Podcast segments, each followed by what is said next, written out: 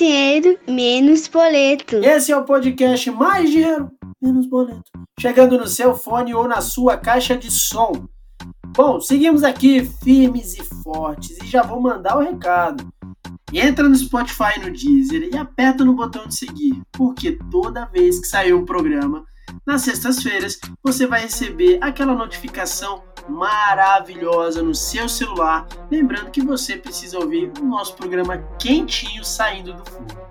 Ah, e não esquece de compartilhar nos seus stories, no Instagram, no Clubhouse, a nova rede social, que nós estamos preparando um programa especial para falar sobre ele em breve, muito em breve, anota aí. É isso, você pode compartilhar no Facebook, no WhatsApp, no grupo da família, no grupo do trabalho, que eu tenho certeza que tem uma pessoa lá esperando por essa informação que vai ajudá-la de alguma forma. Bom, sexta-feira, véspera de carnaval.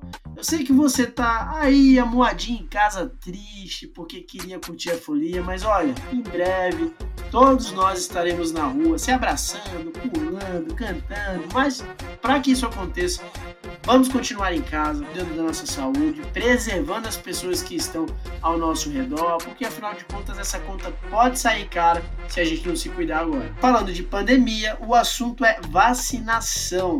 Nos últimos dias, muitas pessoas estão celebrando é, este momento tão aguardado que alguns grupos de risco já estão sendo vacinados, mas por enquanto muitas pessoas estão ansiosas para receber essa vacina. Hoje nós vamos falar sobre o impacto da campanha de vacinação na economia. Por que, que é tão importante que essa campanha de vacinação aconteça para ontem, não é nem para hoje, é para ontem.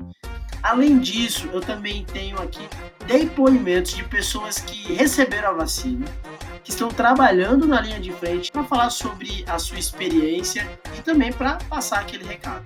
Então, já arrasta sua cadeira, deita aí na sua cama, puxa seu edredom, puxa sua rede, ou vai fazer aquela sua corridinha, mas ouve esse programa até o final que eu garanto que vai valer a pena. Olá, Geraldo, boa noite. Meu nome é Fabiana, é, de Azevedo.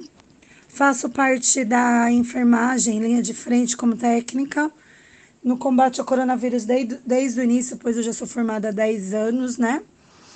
É, no início foi muito difícil essa pandemia, né? Ela nos trouxe muita insegurança, a certeza da morte, como logo no início nós perdemos um colega de plantão. Mas com a chegada da vacina, no início eu tive bastante, é, bastante medo, porque sabemos que um estudo para vacina ela demora de 8 a 10 anos, né? E a vacina saiu com menos de um ano, mas após tomar a primeira dose, a gente sente a sensação de melhora, né? De esperança para muitos, né? Muitos que estão perdendo entes queridos para nós mesmos, né, nos protegermos, né? É muito importante tomar a vacina, continuar é, com a prevenção, lavagem de mãos, uso de álcool em gel, a máscara, evitar aglomeração, porque nós não sabemos o momento da contaminação, né? É, não tive reação à vacina, graças a Deus. É, tudo normal, não tive dor no corpo, nada. Boa tarde, meu nome é Fábio Leandro Iório. Eu trabalho como técnico de enfermagem na linha de frente é, desde o início do Covid. E a vacina realmente já tomei a primeira dose. Para mim foi um alívio, né? Foi um alívio e uma vitória, né? Sendo que daqui 15 a 20 dias é, tomaria a segunda dose para completar o ciclo. E eu recomendo as pessoas sim tomarem a vacina, né? Que, que é um benefício para a gente. E mesmo assim tomar os cuidados necessários, né? Que é lavar as mãos antes e depois, é, usar máscara, né? E se caso alguém da família tiver algum contato, algum, alguma pessoa que está apresentando algum, alguns sintomas, encaminhar o pronto-socorro ao BS mais próximo da sua residência. Pessoal, esses foram os depoimentos de dois profissionais da área da saúde que estão trabalhando na linha de frente no combate à Covid-19. E a partir dessa mensagem positiva de incentivo à campanha de vacinação. Confesso que eu também estou super ansioso para tomar minha vacina. Mas enquanto esse dia não chega, vamos falar sobre o tema do dia: campanha de vacinação. Por que, que ela é tão importante para a retomada da economia? Olha aí, quem sabe faz ao vivo, bicho! E para entender mais sobre esse assunto, vamos adicionar aqui na conversa Vladimir Maciel, professor e coordenador do Centro Mackenzie de Liberdade Econômica e sócio da Urbana Desenvolvimento Econômico e Social. Vladimir, seja bem-vindo ao podcast Mais Dinheiro Menos Boleto, meu amigo. Muito obrigado, Geraldo. É um prazer estar aqui com você. É, de modo geral, por que, que a vacinação em massa é decisiva para estimular a economia brasileira em 2021? Olha, sendo bem objetivo, o setor que ocupa maior peso no PIB é o setor de serviços e comércio. E é onde acontece a maior parte da, da interação física humana. Na agricultura, há espaço físico, é campo aberto, é mais afastado. Na indústria, o ambiente é mais controlado, você consegue até é, é, é, impor algumas condições aí de isolamento na produção. Agora, no setor de serviços, o contato direto é muito próximo. E esse é o setor que mais emprega no Brasil. Então, assim, sem vacina, por mais que você tenha protocolo, você não consegue retomar plenamente as atividades, seja bar, restaurante, seja o comércio em si, seja a própria atividade de consultoria e escritório, né, que foi uma parte online que funciona, mas outra parte você precisa de de contato físico. Né? E, e, e, se não consegue viabilizar, com, mesmo que você tenha distanciamento, máscara e álcool, não dá conta de você voltar ao nível de atividade que a gente pode ter, né? que geraria emprego, que não estaria nessa crise que a gente está vivendo. E no caso de uma possível segunda onda de Covid-19, né? desde que virou o ano aí, com esse esses períodos de feriados mais prolongados, né? Natal, Ano Novo, é, período de férias de muitas pessoas, se discute muito sobre essa segundo, possível segunda onda de Covid. Qual seria o impacto disso para a retomada da economia? E, além da vacina, quais medidas o governo precisa adotar para minimizar uma, uma crise ainda mais grave do que essa? Então, é, eu acho assim, eu, eu sou um economista, obviamente que não sou um médico, tá? mas pelo comportamento, embora as nossas taxas de mortes e infecções diárias nunca tinham caído muito, parece sim que a gente está vivendo uma segunda onda. Eu, inclusive, eu tive Covid, né? agora entre novembro e dezembro, que seria já o começo dessa segunda onda. Justamente por quê? Porque teve maior abertura. Né? E você passa a, a, a ter reunião, contato físico, da palestra, volta a uma vida pseudo-normal, né? e isso expõe mais. E aí a festa de final do ano, e feriado, férias, é, é, é uma soma de várias coisas. Primeiro, a gente ficou muito tempo, e essa é a minha opinião, a gente ficou muito tempo dentro de casa, numa quarentena mal feita. E eu acho que isso tem muita responsabilidade da sinalização do governo federal. É, o governo federal emitia um sinal, o governo estadual outro, às vezes o município outro, e para a cabeça do cidadão isso foi uma confusão. Acho que a gente passou muito tempo dentro de casa, mas de uma forma pouco efetiva. Então, assim, é, deu uma cansada nas pessoas, é, diminuiu muito a atividade econômica por muito tempo, e aí precisou ter auxílio emergencial, que acabou agora em dezembro. E as pessoas ficam cansadas, porque elas não conseguem ver resultado. E aí, é uma coisa do ser humano, quer dizer, já abriu a porteira, foi. E de fato, o que né? E, e, e, eu, eu não vou só. Tem muita gente que fala, ah, fulano é irresponsável, não pensa no outro. Existe isso, mas existe um cansaço de isolamento, uma coisa psicológica, de não aguentar mais ficar sozinho em casa. Ou de não conseguir trabalhar direito, não consegue gerar renda, o cara tem que ir para a rua. Então, a coisa mal feita no começo, a descoordenação entre as esferas de governo, os sinais emitidos Fora as outras coisas que correm na rede social, fake news e, e notícias estapafúrdias, gerou um ambiente que você não confia direito. Aí você fala, bom, estou fazendo o que da minha vida? Estou aqui preso em casa, estou perdendo renda, né? E estou sozinho.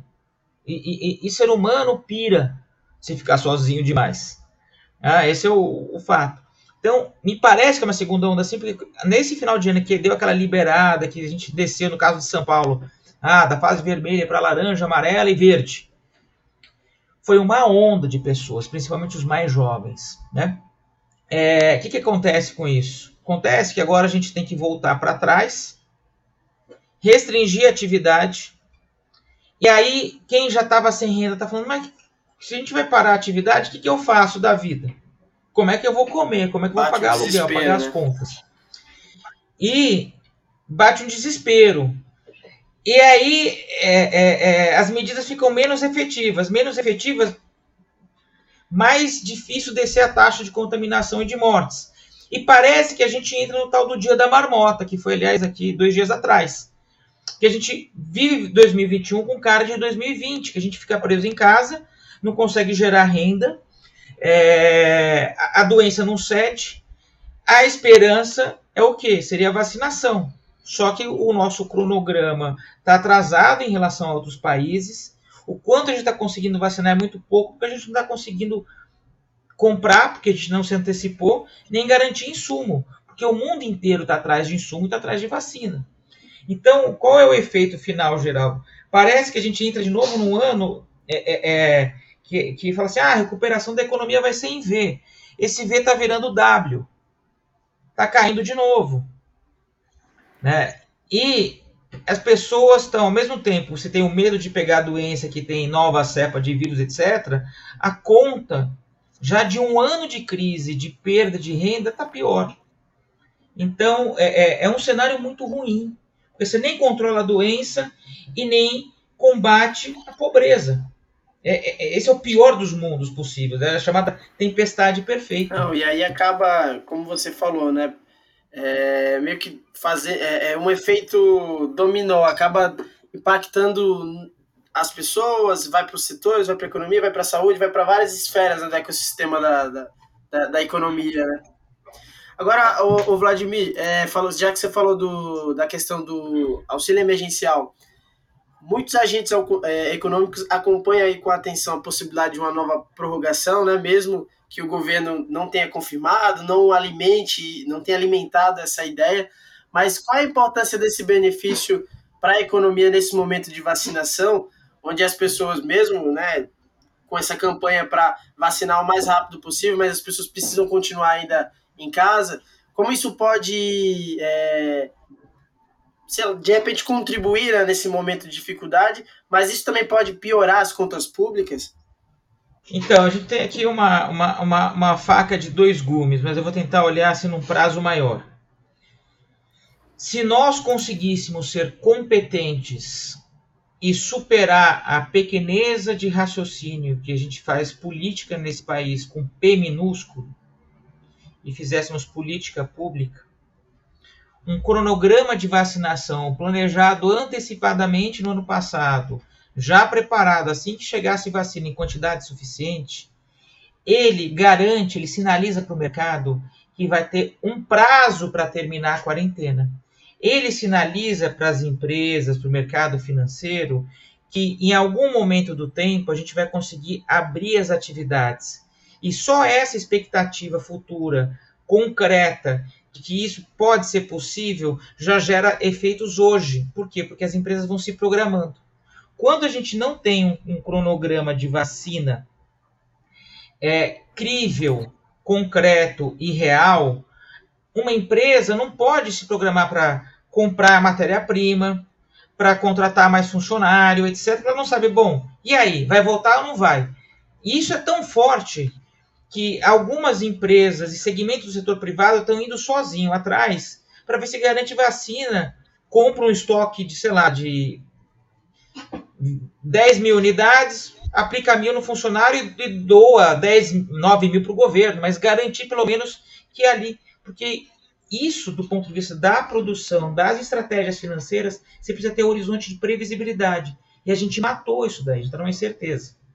E aí vem a história, por que eu estou contando isso? Porque é, o, a disponibilização de auxílio emergencial, ela é necessária assim, porque você está tendo que conter a atividade para não explodir de novo. Aliás, já explodiu, né? Essa na prática, A gente voltou a ter os casos, né? Mas para não piorar ainda mais os casos. E aí, obviamente, que deixa de gerar renda, setor formal e informal. É, e você precisa do auxílio emergencial para fazer essa transição. Tá? É, é uma questão é, é, social e é uma questão econômica, até para manter né, o nível de atividade econômica né, girando. Foi isso que garantiu ano passado que a gente não afundasse tanto. Agora, é, quanto mais atrasa o cronograma de vacina, quanto mais difícil é, maior é o tempo de auxílio emergencial necessário e maior a pressão nas contas públicas. Então, se a gente olhar por fora, a gente vê um descasamento que aí passa a, a cobra morder o próprio, próprio, rabo. Você fala, bom, eu não, não tenho dinheiro para colocar o auxílio emergencial. Bom, mas é, ao mesmo tempo, a, o número de casos cresceu, não dá para voltar à atividade econômica plena, você tem que ter algum mecanismo. E, de fato, está provado cientificamente que os tratamentos prévios não funcionam, né, ou precaucionais, né, como os medicamentos que foram aventados lá no começo da pandemia. Não tem resultado efetivo.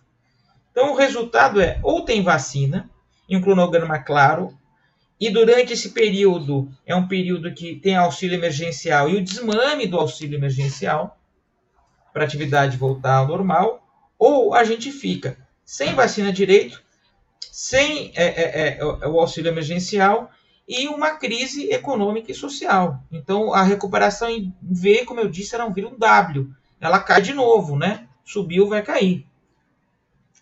E do caso das contas públicas, de fato, o, o, o 2020 é o recorde histórico de déficit público. Ah, é déficit público a gente fala primário, que é quando você pega todos os gastos de governo que não tem nada a ver com dívida pública, com juros, são os gastos com os programas, com a manutenção das operações, com o funcionalismo, etc. E compara com a arrecadação de impostos. 2020, a arrecadação de impostos caiu, porque caiu a atividade econômica. E o aumento do gasto do governo, principalmente para apoiar, via esses programas todos que tiveram ano passado, que não foi só para é, é, auxílio emergencial para pessoa física, mas teve para as pequenas empresas também. Isso pressionou o gasto público para cima. Então a gente encerra o ano passado com quase um trilhão de déficit público. Um trilhão, isso aqui não é uma conta pequena. Né? É, que isso corresponde aí a, a um valor que, em termos do, do PIB, vai chegando para casa de 10% do PIB do Brasil um pouquinho mais, um pouquinho menos. Eu não sei exatamente quanto fechou a conta do ano passado, o número total consolidado, mas essa, essa era a estimativa. A gente não, desde os tempos de crise de dívida externa, então a gente nunca teve um problema tão grande como esse que a gente está vivendo. Né? É, e a nossa dívida pública, por assim, se não fecha a conta do que você arrecada, do que você gasta, você tem que tomar empréstimo, que é a tal da dívida pública. Está batendo na casa dos 90% do PIB. Né? É, o que significa? Que ela vale praticamente a dívida é o que a gente gera de produção durante o ano. Então, o resumo dessa história é que existe sim um problema fiscal. É inegável. Só que é inegável a, a tempestade perfeita que a gente está vivendo. Então, a alternativa para isso, e para não furar teto de gasto, e para não chutar, vou falar o português claro, não chutar o pau da barraca das finanças públicas, é aprovar novamente um orçamento, como foi ano passado, especial, chamado orçamento de guerra, porque um orçamento que ele é feito uma contas separadas de exceção, que não vão se repetir necessariamente no ano seguinte, que tem um prazo para começar e para acabar. Né? E aí, o único jeito disso funcionar, aí tem uma relação política que a gente pode até discutir, geral, depois da, dessa pergunta, é você é, com essa pressão do Congresso para ter o auxílio, você fala, olha, o auxílio vai custar tanto. Só que para isso eu vou precisar recursos. Vai ter que ter algum corte em alguma coisa, ou então a aprovação de algum adicional de receita. Que não é exatamente reforma tributária, embora o nome fala reforma tributária, mas é criação de novos impostos para cobrir né, esse gasto adicional. Mas você deixa ele separado do orçamento normal um orçamento excepcional, então um orçamento de guerra. É o jeito, tá? para não piorar, mas é, é, eu acho muito difícil que a gente, sem ter esse cronograma, inclusive concreto de vacina, que consiga sobreviver um semestre sem alguma forma de auxílio emergencial. Né? Porque é visível nas ruas a quantidade de gente. É, é, não é mais o, o, morador de rua típico, é, é gente que não conseguiu pagar aluguel, que está na rua, que perdeu emprego. Né? Aumentou a pobreza, ela é visível, está batendo na porta da casa né? Ah, de, de várias pessoas, até dos bairros mais abastados. Desculpa, te interrompi aí na. na você fazer não, não, imagina, imagina. É super importante, acho que, pontuar essa questão aí do, do impacto social, porque, de certa forma, a gente acaba falando só da questão macro, mas é, esse impacto social ele tem um peso gigantesco. E aí é, é importante a gente trazer para a pauta, porque para as pessoas entenderem que tá, tudo isso está conectado. Né? E aí, falando sobre a atuação do governo ainda, final do ano passado, o ministro Paulo Guedes ele encerrou meio que 2020 falando sobre as prioridades para 2021. E a agenda de reformas, como você falou agora há pouco, é, ele disse que estava no topo da lista. Você acredita que nesse cenário onde o governo precisa priorizar a vacinação, precisa olhar para essa questão do, da crise social, você acredita que o governo vai conseguir avançar nessas reformas e, e qual é a importância disso acontecer, por exemplo, agora ainda no primeiro semestre de 2021? Então, eu, eu sou muito pessimista, viu, Geraldo? É, primeiro, que, o que acabou acontecendo nos últimos anos, eu tinha uma expectativa muito grande é, é, com o Guedes, não com o governo. O governo, eu nunca tive grandes esperanças, mas eu, eu, eu tinha mais esperanças de, mais, de maior efetividade, embora não dependa só dele. É, quando ele chega ao final do ano e dá uma lista de uma dezena de prioridades, a pergunta fala, bom, se é uma dezena de prioridades, é, é, o que, que é prioridade de fato? Então, assim, é muita coisa para pouco tempo. Eu, eu não acredito nessa efetividade. Então, assim, eu já começa por aí. É muita promessa é, para um contexto que, que é difícil de realizar, porque não depende só do executivo. Depende da relação executivo com o legislativo. Do ponto de vista do executivo, uma parte dessas reformas precisa convencer os demais membros do governo.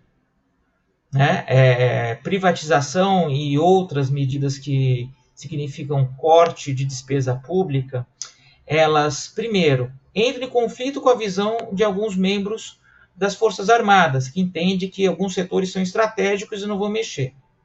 Entra em conflito com a visão populista do, do próprio presidente, que são as bases de apoio, como teve o evento do Correios aqui, o, né, é, é, é dos Correios, não, perdão, do CEAGESP aqui em São Paulo, que é uma empresa uh, que já foi estadual, mas agora é uma estatal federal, que o governo falou assim que não vai privatizar, que valoriza ali a empresa estatal, que faz parte da lógica política dele, não por uma visão é, estratégico nacionalista, mas por conta do, dos apoios, dos nichos de apoio. Não, e, e, e apro né? o, Vladimir, aproveitando que você falou dessa questão do, do, do, do governo, eu acho que tá, aí entra em conflito, né? aí é a opinião pessoal também minha, porque me parece muito nesse sentido esse discurso de priorizar essas reformas nesse momento, com esse volume de coisas acontecendo, que é mais um discurso pré-campanha, né? Exatamente, na verdade é como se estivesse ainda na campanha de 2018. Então, só para fechar esse raciocínio de campanha. Aí você fez esse discurso, tem, primeiro você tem que vencer as barreiras dentro do próprio executivo. Né? Ministro, por exemplo, o ministro do Desenvolvimento Regional, que pensa completamente diferente. Se você vencer isso, tem que chegar no Congresso. O Congresso, ok, o governo conseguiu garantir é, é, é, é apoio aí, liberando verba de orçamento, fez maioria e conseguiu ter é, o presidente da Câmara e o presidente do Senado alinhados ao executivo e à base de apoio do Centrão. Só que esse capital político que serviria para aprovar as reformas, esse capital político ele é muito utilizado para blindar o governo de problemas do clã Bolsonaro. Lá com a questão do filho Flávio, o tal do dinheiro que foi para a conta da, da, da, da, da esposa primeira-dama, lá da Michelle e tudo mais. Você gasta um capital político para blindar, então sobra pouco capital político para você aprovar as tais das reformas. E aí vou finalizar esse meu raciocínio. Nesse momento, quando chega é, a crise que a gente está vivendo, sabe o que, que tem que ser a reforma? Não tem espaço para todas as reformas. Não vai dar para discutir reforma tributária agora. Porque se a reforma tributária sair, vai significar simplesmente aumento de carga tributária. Porque você precisa fechar a conta do déficit fiscal que eu expliquei.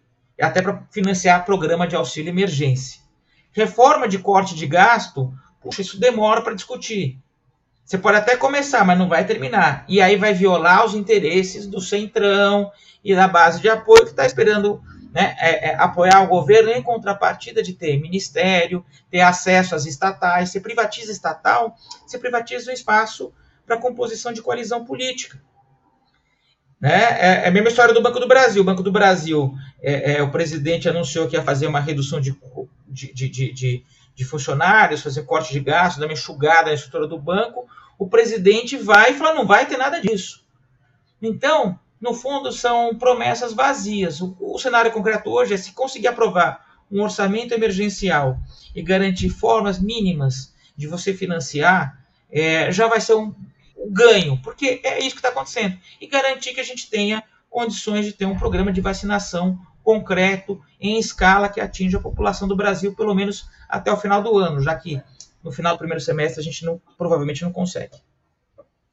É, falando dessa, desse cronograma de vacinação, é, eu estou acompanhando aí o, o, levantamento que alguns veículos de imprensa né, que montaram um consórcio é, no início da pandemia, no ano passado, eles estão acompanhando e, e, ontem eu vi que a Rede Globo até divulgou e outros veículos, a Folha, o Estadão, é, falando sobre a, o índice de vacinação por estados. E assim, acho que um ou dois passam de, passam de dois de 2 a 1%, mas se nenhum chegou além do teto de 3%. E, e olhando de modo geral, a população brasileira foi vacinada até o momento 1,18%. Então vamos lá, pensando nesse, nesse cronograma atrasado, alguns especialistas já falaram por aí que a atividade econômica depende da velocidade dessa imunização. E aí Eduardo Pazuello já falou em algumas outras entrevistas que a campanha deve durar 12 até 16 meses, né? Isso olhando um, um, um horizonte ainda otimista, porque não existe um cronograma é, planejado, concreto, né, para que isso aconteça. Vou fazer aqui, vou usar um termo médico aqui. A retomada da economia tem todo esse tempo antes de entrar num colapso, o, Vladimir? Não, ela não tem todo esse tempo. E aí o risco é que vai ser um ano, eh, não vou dizer de recessão, porque ano passado, como foi muito profunda a recessão, qualquer coisinha que você faça diferente esse ano dá a impressão que a gente está crescendo. Mas é que a base de comparação é muito ruim. Mas vai ser um ano, mais um ano, que consolida uma década inteira praticamente, se a gente olhar, que nós perdemos crescimento. Não tem como, do ponto de vista fiscal e do ponto de vista das empresas, conseguirem se sustentar num, em 16 meses para conseguir voltar à atividade plena, ou próximo do que seria atividade plena. Né? Então, de fato, o nosso risco é, é, é, é, justamente lá no começo da pandemia que se falava saúde e economia não são é, coisas opostas, elas têm que andarem juntas. E a prova está aqui. Né? Se você não andar junto, morrem os dois. Você nem, nem trata, as pessoas literalmente morrem e a economia nem se recupera. E, de fato, né, novamente eu, eu aponto isso. É, o primeiro setor a sentir é o de serviços, e, e os serviços vai cancelando é, é pedido para a indústria. Então, se você vai ver, os mais afetados são o setor de serviços, incluindo o comércio, e o setor industrial. Não pelo caso específico da Ford, mas tem várias indústrias, várias empresas do setor manufatureiro que estão fechando as portas porque não está tendo pedido e vários pontos de comércio que estão fechando. Que são os caras que fazem os pedidos dos produtos. Então a gente está tendo uma, uma, uma destruição de capital, né? seja de capital é, de empreendedores que estão deixando de atuar, seja capital que está deixando né, na forma de dívida, de ativo imobilizado que não está virando. Então, na hora que a economia for se recuperar, as bases materiais se perdem. Outra coisa, trabalhador muito tempo parado, ele fica defasado e perde produtividade. Então a nossa recuperação vai ser mais lenta ainda, Geraldo. Então, assim, eu tenho muita preocupação, eu não tenho esse otimismo do ver que está tudo bem, que está tudo bom, porque está cada vez mais difícil. sem capital humano e capital físico é, é, em condições, a nossa recuperação vai ser inclusive mais lenta, mesmo né, com a vacinação completada. Essa questão da vacinação, por exemplo, agora, pelo menos olhando o discurso do presidente, né, por exemplo, ontem ele se pronunciou falando que o governo tá, está empenhado em vacinar todo mundo e tal, e, e correndo atrás para comprar vacinas de vários países, né? Até agora, até o momento eles anunciaram China, Rússia e Índia, mas tem outras negociações aí nessa tentativa de correr atrás do prejuízo, né? Com essa imagem de, de, de governo que queimou a largada para iniciar a campanha de vacinação, é, com a sua experiência, Vladimir, conversando, enfim, com, com seus colegas economistas, pessoas lá de fora e por meio do, do Centro Mackenzie de Liberdade Econômica, você percebe, é, você percebe ou consegue visualizar a dimensão de como os investidores internacionais enxergam o Brasil é, a partir dessa situação? Sim, e, e, e, a história do Brasil é de incompetência e república das bananas. Tá? Eu vou só te contar uma. Vou dar, que triste, é, né, cara? Muito frustrante. É, é assim, é, é, é, é, vergonhoso. Eu tenho vergonha de ter contato com os pares internacionais tal. É, só para dar um exemplo concreto, a gente teria, o ano passado, a gente ia receber, nós fazemos parte de uma rede internacional que colabora com a construção do Índice de Liberdade Econômica do Instituto Fraser do Canadá.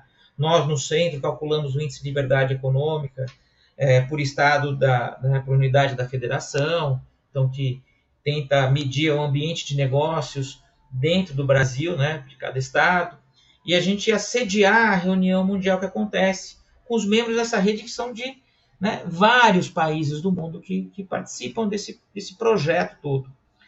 E ia ser lá na nossa universidade, né, uma reunião é, é, técnica, é, com as pessoas vindo para cá, né, com uma programação, inclusive, para conhecer e mostrar, né, olha, é, é para quem não aconteceu, aqui eu moro na, na, na, maior capital da América do Sul, com isso daqui, você, você não só está é, mostrando a sua instituição, mas você está vendendo o seu país e falando, aqui tem, tem um negócio aqui sério, importante. Bom, foi cancelado, né? É, primeiro porque a pandemia atacou todo mundo, mas no começo desse ano eu já recebi um e-mail do diretor da instituição canadense falando: olha, Vladimir, os nossos membros estão receosos se a gente realizar neste ano é, o evento aí no Brasil. Eles têm muito medo. Eles não se sentem seguros. Então, assim, é vergonhoso né, é, você receber essa mensagem que as pessoas têm medo de vir no Brasil porque, e aí ele disse literalmente, porque sabe que teve uma incompetência na gestão é, e na condução desse período de pandemia, porque a, o cronograma de vacinação está atrasado, a gente não garantiu a compra de vacina, isso é notícia internacional. Então, assim, é vergonhoso ter que falar, é verdade, de fato, e a melhor coisa, não venha para cá, porque eu não tenho como garantir, como anfitrião, a segurança sanitária de quem vem.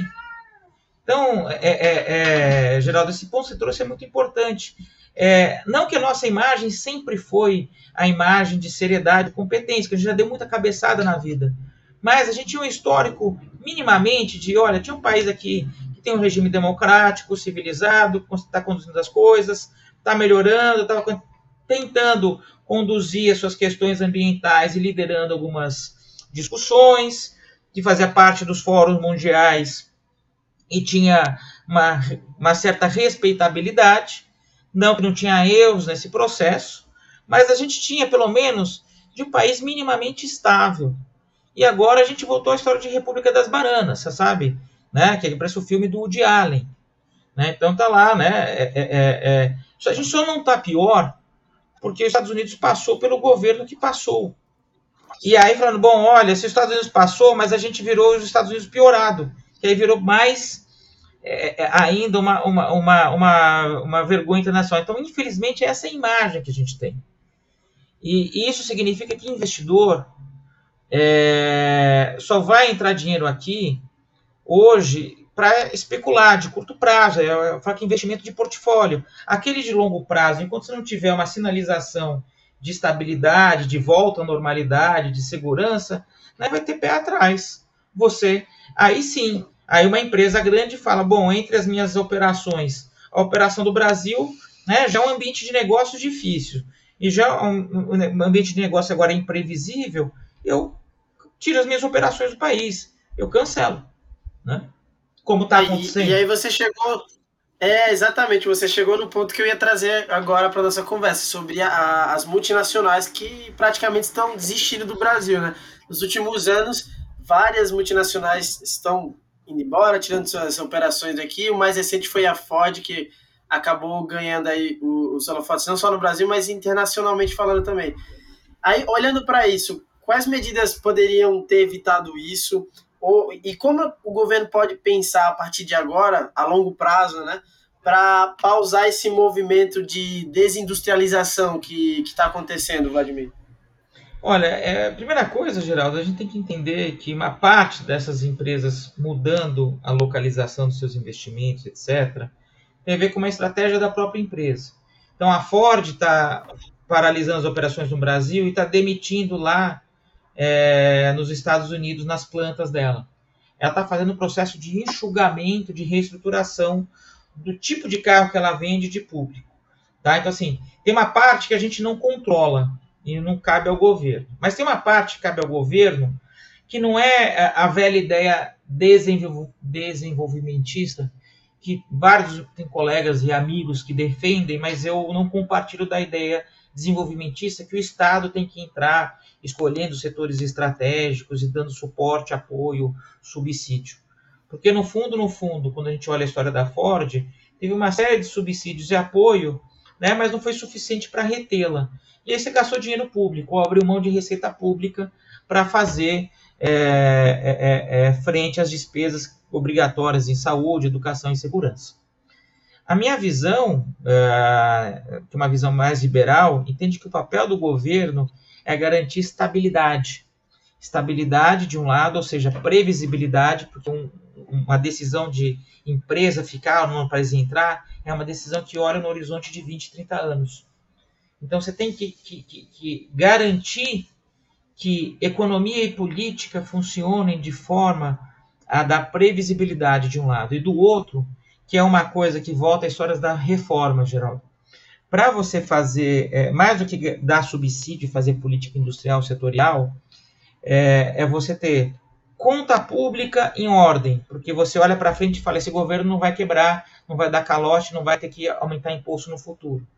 E aí, para ter conta pública em ordem, de fato, uma reforma gerencial, né, uma reforma administrativa que envolve a reforma dos gastos e programas públicos, da forma como o governo intervém isso, a parte de carreiras e recursos humanos e como é feito o orçamento. O orçamento público no Brasil, e assim como em várias empresas, aquele orçamento que você pega os valores do ano anterior, joga 2, 5% na, nas mesmas contas e passa. Ou seja, então ele vai por inércia crescendo. Então você tem que olhar para a despesa pública, para a despesa pública caber no nosso PIB, para que com isso você consiga fazer uma reforma tributária que de fato ela tenha dois objetivos. O primeiro é simplificar o processo de arrecadação, que é super complexo no Brasil, e principalmente do imposto mais importante do Brasil, que é o ICMS. ICMS, se produz um estado, vende no outro, que aí tem o interestadual, é um inferno a legislação. É uma complicação impossível.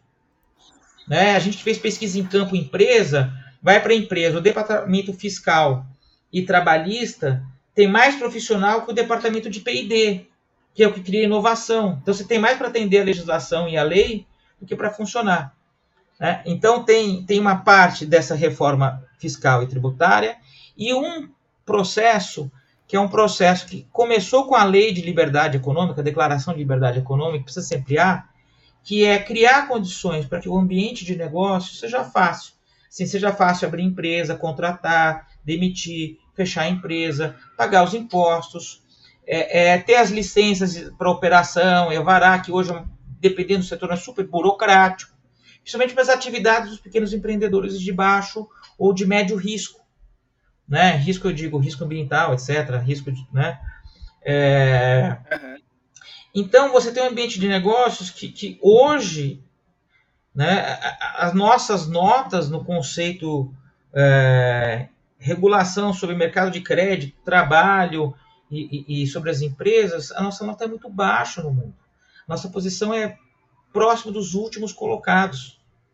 Então, assim, é, mais do que dar o apoio para uma empresa específica, um setor específico, é garantir que esse ambiente do Brasil seja um ambiente que o cara fala, ok, eu vou abrir minha empresa lá, porque primeiro tem o mercado consumidor, verdade, o Brasil tem. É, segundo, eu tenho previsibilidade e horizonte estável para pensar é, é, o meu negócio. Bacana. Terceiro, eu vou conseguir empreender, tocar, recolher, pagar imposto, operar, né? com os custos mínimos possíveis nessa burocracia e das dificuldades. E o quarto ponto, que tem a ver com toda a coisa que a gente falou de gasto, de governo, mais do que dar apoio para um setor específico, seria muito melhor um amplo programa, que se não de investimento direto, porque não vai ter dinheiro para tudo, mas um amplo programa de parcerias público-privadas e outras formas de governança para investir massivamente em infraestrutura, que a nossa infraestrutura ela é defasada. A última grande rodada de implantação de infraestrutura no Brasil foi justamente quando eu nasci, há 45, 50 anos atrás. Está defasado. E a gente precisa de capital estrangeiro para isso, justamente voltando ao ponto. Então, para atrair esse capital para isso, tem que ter que fazer essa lição de casa. E, e, então, assim, se a gente não fizer, não adianta, não vai ser só a Ford que vai sair, vai ser outra empresa, e não é só sair, vai ter empresa que vai deixar de entrar. Né? Isso que é o problema. Sair, ok, mas uma empresa sair, ok. Mas se estiver entrando outra, maravilha. E não é o que está acontecendo na velocidade que a gente gostaria. Não, e, e você pontuando aí todo esse, todo esse, esse cenário né, de para favorecer esse ambiente para as indústrias, me lembra muito do, das aulas que eu tive com, com o Marcos Lisboa, lá no INSPE. É, ele tem, nas aulas ele tem um olhar assim também liberal, né, para as questões, e, e, ele falava muito sobre isso, né, em resumo aqui. Ah, se tá tudo bem, tem um ambiente estável econômico e político, os caras vão ficar, né, as empresas vão ficar, então assim, meio que não precisa muito da interferência do governo, né, nesse, do Estado, né, nesse sentido. Mas faz, para mim faz muito sentido também, ainda mais ouvindo essa sua explicação. E caminhando para a reta final aqui da, da, da nossa conversa, é, segundo a, a, consultoria LCA, né, esse atraso na vacinação deve custar pelo menos 150 bi ao PIB do país em 2021. E, e além disso, o estudo enfatiza que se 70% dos brasileiros fossem vacinados até agosto, a economia poderia crescer 5,5% mas com, com esse atraso, né, o avanço é, deve ser reduzido. Eu sei que é difícil antecipar uma projeção a longo prazo, principalmente num cenário como esse, né, cheio de imprevisibilidades. Mas 2021 corre o risco de ser ainda muito pior do que 2020, Vladimir? Porque eu sei que você falou aí, ah, se a gente compara com algo muito ruim, parece bom. Mas tem chance de ser muito pior? Não, de ser muito pior, não. Né? Eu acho que não vai ser, porque é diferente quando uma crise chega e você não está esperando, como foi o caso. Né? A gente já está com um nível de atividade mundial é, maior do que foi lá março e abril do ano passado. Só que está sim, maior do que aquele período de fundo de vale, mas ainda aquém do que a gente poderia. O, o, então, assim, pior eu acho que a gente não fica mas é, a melhoria ela não vai ser uma melhoria que de fato você fala assim, puxa vida, terminou 20, 2021 foi um ano muito melhor. 2021 foi um ano, um 2020 menos ruim. Tudo está indicando que vai ser isso. É uma sensação de que você está um 2020 que não terminou, é como se fosse um 2020 alongado. É, e é, pelas mesmas projeções, né, que você estava falando de LCA, das consultorias especializadas, é, do ponto de vista de finanças públicas, a recuperação das nossas contas, do que está acontecendo hoje, já vem acumulando nos últimos anos, mas o pico né, é, é, é agora. A gente vai se recuperar só em 2027. A atividade econômica, se a gente for muito otimista e conseguir vacinar 70% até final do ano, né, de fato a gente vai conseguir a, a começar a falar assim: estou melhorando 2023 em diante, se não tiver nenhuma crise. Então, assim, a gente está empurrando para o futuro. Então, a gente está indo. A gente teve a primeira década perdida, que é chamada década de 80. A segunda década perdida, que é entre 2010 e 2020. E a gente já está comendo metade de uma terceira década. Então, isso isso me preocupa muito. Porque o que, que significa? Significa que a gente não reduz a pobreza do Brasil. E se a gente não inclui as pessoas no mercado como cidadão, como consumidor, com geração de renda, com filho na escola educando e tendo perspectiva de vida, né? Se a gente não tiver aumento de produtividade, investimento em infraestrutura, a gente vai ficar né, naquela armadilha, que é um país que cresceu, virou um país de renda média, mas ele não consegue virar um país de renda rica. Por quê? Porque não consegue né, zerar, reduzir essa pobreza que né, nos ronda. Né? É, é, no fundo é isso. A gente está numa situação de pobreza. Não é só pobreza de consumo, é pobreza de condições. É o saneamento incompleto, é a infraestrutura precária, é a mobilidade urbana que é, desculpa a palavra, é meia boca em várias capitais do Brasil e cidades médias do interior, né? No interior do Brasil, com a questão de estrada vicinal e locomoção das populações rurais e comunidades, né, que não tem nem energia elétrica direito, no saneamento, então, nem pensar. Então, a gente fica nessa pobreza, que não é só a renda, são as condições né, de, de qualidade de vida, que envolve infraestrutura, envolve a questão ambiental, né, envolve acesso a telecomunicações, como no mundo moderno, né, você é excluído porque você não tem um 4G no celular, você está fora do mundo. Nem acessar o auxílio emergencial você consegue. Então, é, é, é essa sensação que a gente vai ficando para trás. A gente chegou num patamar e não avança. Então, eu tenho muita preocupação. E eu, infelizmente, né, eu já fui mais otimista, não estou tão otimista é, em relação a esse futuro próximo, tá? Esse futuro dos próximos aí cinco anos. Não, eu acho que é uma visão, logicamente que você tem um cenário muito mais amplo e detalhado, né, do, do, do, do macroeconômico, mas acho que é uma visão de todos, viu? Eu, eu acredito que, até pela experiência aqui das trocas com os nossos ouvintes, de pessoas. A gente tem pessoas aqui que são mais envolvidas com esse cenário, é, com esses assuntos relacionados à economia, mas também tem muitas pessoas que, enfim, não fazem parte desse, desse, desse universo e que tem a mesma impressão, viu, Vladimir? Acho que é uma. Essa, esse, esse, essa falta de otimismo, acredito que chegou em todos nós, viu? E, e, é ruim a gente pensar nisso porque você vai perdendo meio que a esperança na coisa. E, né? e aí, uma coisa importante, falando de, de, economia, a economia ela se constrói muito em termos de expectativa. Por quê? Porque você toma decisão olhando para o futuro. Então, a decisão de empreender, de abrir um negócio, de investir, você está olhando sempre para o futuro.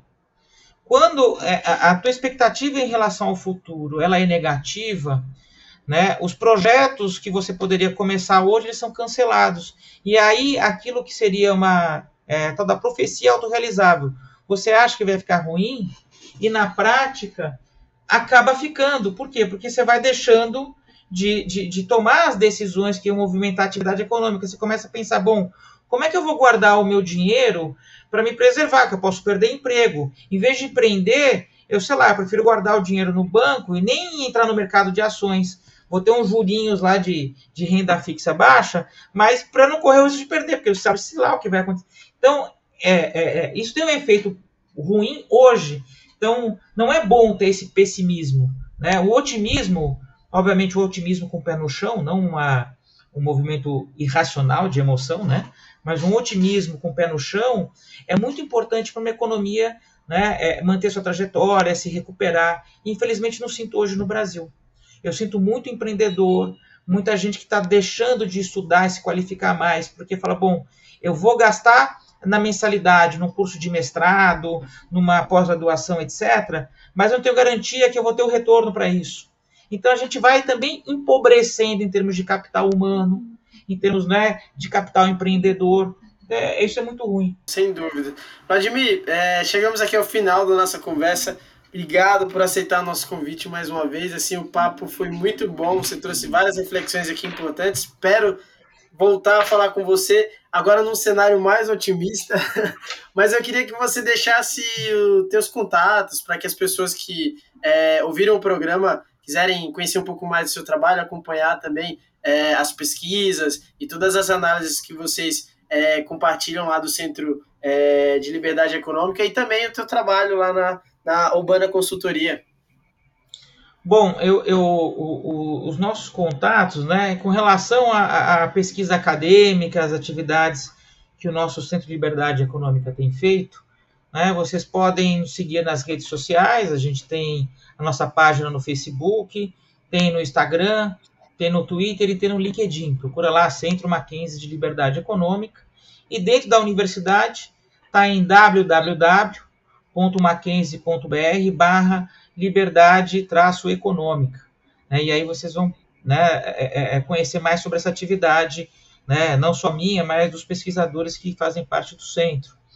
É, da atividade de consultoria, que a gente tem uma preocupação aí com desenvolvimento sustentável, né, é, o contato é conhecer a nossa empresa no site www.urbanaconsultoria.com.br, que também tem um perfil no LinkedIn, né? E através desse, desses contatos, vocês podem, né, tem um Fale Conosco, entre em contato, tem o endereço de e-mail, e, enfim, pode entrar em contato para né, alguma questão de pesquisa, ou de algum projeto, ou de ter mais conhecimento sobre determinados assuntos, né? Então, eu agradeço muito o convite e a oportunidade, Geraldo, de, de poder ter esse papo, poderia ficar aí, acho que eu falei muito até, mas é uma reflexão muito importante, né? É uma reflexão, acho que importante. As perguntas que você fez são cruciais para esse momento. A gente precisa entender o que está passando nesse país, sem entrar numa. Isso eu quero te agradecer. É, a, a, a, forma isenta e a forma com cuidado com que você elaborou as perguntas e conduziu, para a gente não cair num fla-flu, que é isso que está acontecendo. A gente não está mais refletindo sobre perguntas e respostas, virou uma briga. Então, se você está criticando o governo, você é considerado um socialista. Se você está fazendo alguma avaliação positiva do governo, você é considerado fascista. E não é assim o mundo. O mundo não é preto e branco. Né? E como intelectual e como pesquisador, eu, é meu dever sempre fazer um olhar crítico sobre o que está acontecendo e reflexão sobre as consequências disso. Você me deu essa oportunidade. Muito obrigado, Geraldo. Poxa, eu fico muito feliz assim e, e e grato, porque a, o objetivo do nosso programa é esse, trazer reflexões, provocar, na verdade, não é só trazer reflexões, mas provocar as pessoas a saírem desse quadrado, né? E, nesse universo da esfera política, é, fugindo aí do, do, só dos assuntos econômicos, que acabam se convergindo, mas as pessoas acabam levando para um lado muito pessoal mesmo, como você falou, né? De time, tipo, ah, eu, eu tô de um lado e você tá do outro. E, e nesse cenário que tá todo mundo junto, né? Tá todo mundo sofrendo igual. Então, mesmo que em proporções diferentes, mas tá todo mundo no mesmo contexto. Vladimir, obrigado, cara, e espero te entrevistar mais vezes aqui. Será um prazer participar mais uma vez. Um grande abraço e obrigado novamente, Geraldo. Bom, é isso. Se você tem alguma dica, sugestão ou dúvida sobre este e outros temas ligados a finanças pessoais e investimentos, mande a sua pergunta para o meu Instagram, arroba Muito obrigado e até a próxima!